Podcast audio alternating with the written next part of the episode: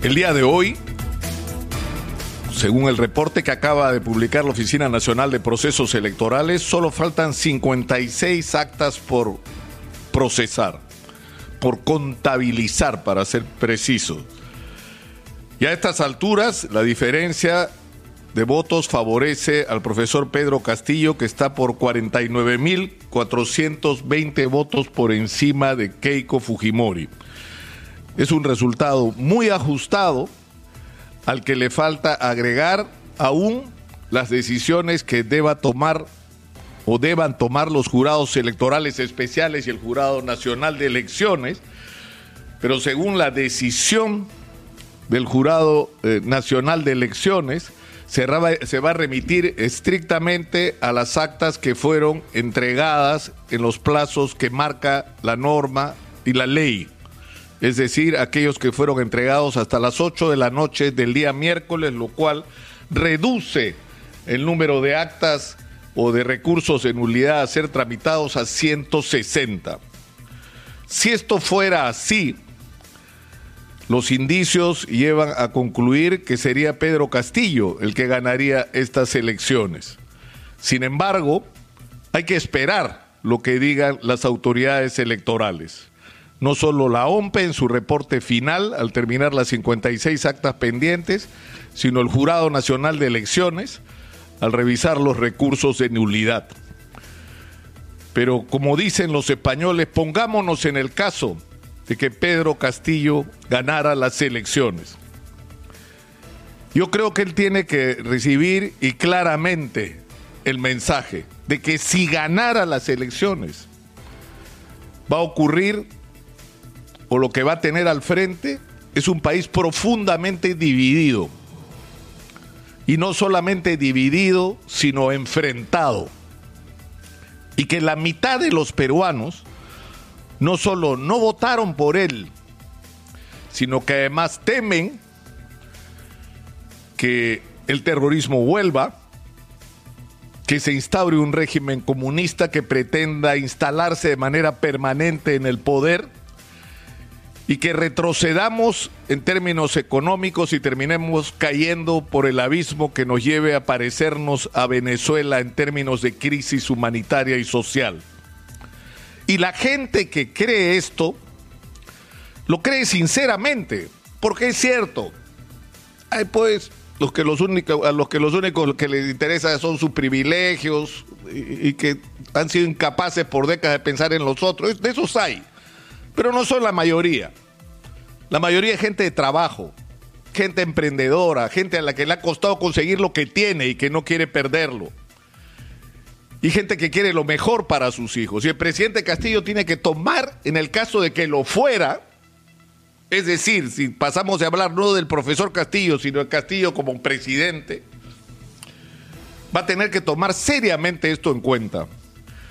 Porque además hay algo que ha permitido que se use esto como argumento en contra de su candidatura y que el país pretenda dividirse entre los que están por el comunismo y los que están por la libertad.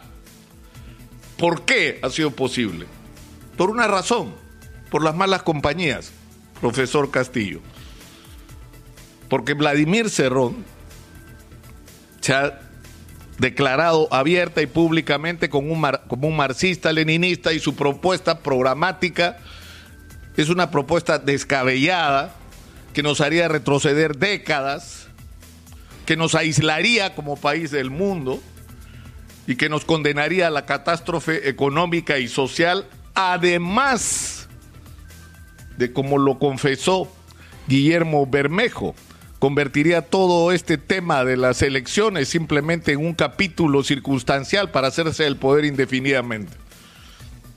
Eso está escrito y eso está dicho, profesor Castillo.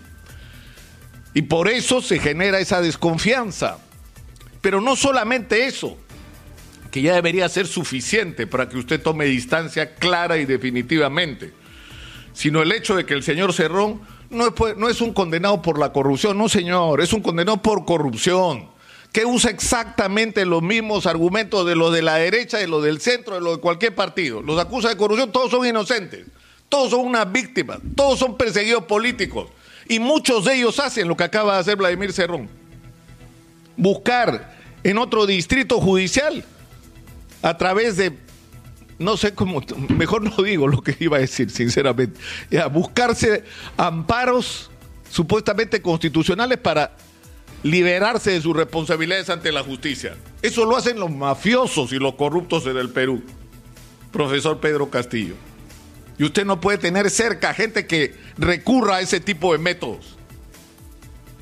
No puede ser. Pero más allá de eso, porque yo creo que el país espera mensajes claros sobre esto, estamos en la peor crisis sanitaria, económica y social de nuestra historia. Estamos viviendo una situación que requiere respuestas que deberían implicar la conjunción de los esfuerzos de todos los peruanos que puedan ayudar a resolver esta crisis. Porque la crisis nos afecta a todos y el virus nos mata a todos sin hacer distinción de ideas políticas. Pero por suerte, profesor Castillo, estamos en un momento que se ha presentado otras veces en la historia del Perú con el guano y el salitre, con el caucho. Tenemos minerales que están disparados en los precios en el mercado mundial y nosotros tenemos esos minerales. Tenemos lo que el mundo necesita. Y tenemos que aprovechar este momento. Antes de la pandemia se calculaba que el mineral enterrado en el Perú valía más de 500 mil millones de dólares que podían ser sacados en los próximos 20 años. Hoy eso puede llegar a valer el doble. Pero para eso profesor Castillo, necesitamos inversión extranjera. Necesitamos tecnología, necesitamos recursos para poner en valor eso que tenemos y que nosotros no podemos hacerlo solos. Porque de ahí van a salir los recursos para darle educación de calidad, salud, agua, vivienda a la gente, pero además para tener los recursos que nos permitan invertir en potenciar nuestra agricultura para que cuando la minería ya no esté, en potenciar el turismo y la gastronomía, que se pueden convertir en una fuente multimillonaria de ingresos. Miren si no España. Podemos tener eso y más. Pero no lo vamos a lograr si no dejamos de lado las ideologías, ponemos en el centro el interés de las personas y reclutamos a todos aquellos que sean capaces de ayudar a enfrentar este reto que tenemos como país. Porque somos un país bendito que en medio de la peor crisis de su historia tiene la mayor oportunidad de su historia a la vez. Y no podemos dejar pasar esta oportunidad.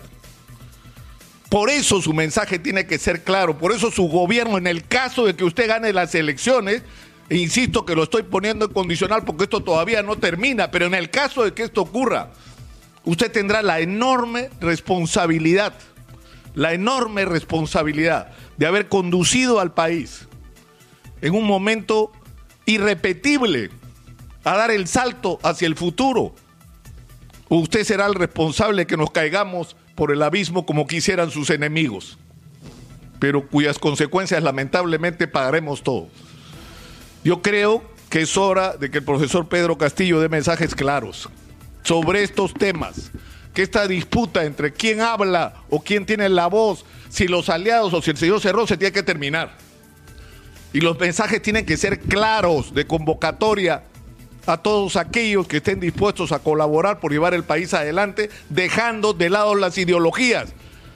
Porque las capacidades y los talentos en el Perú no se miden por qué ideología tienes, sino por qué experiencia y qué calidad tienes y qué propuestas tienes. Y eso está en los colegios profesionales, en las universidades, en el mundo empresarial, en el mundo de los emprendedores y también en los partidos.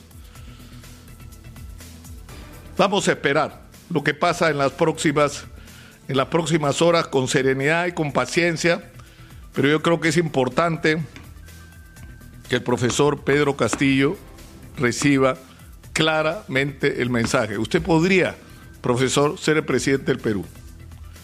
Y está en sus manos tomar las decisiones que desde ahora debería tomar para estar preparado en el caso de que esto ocurra.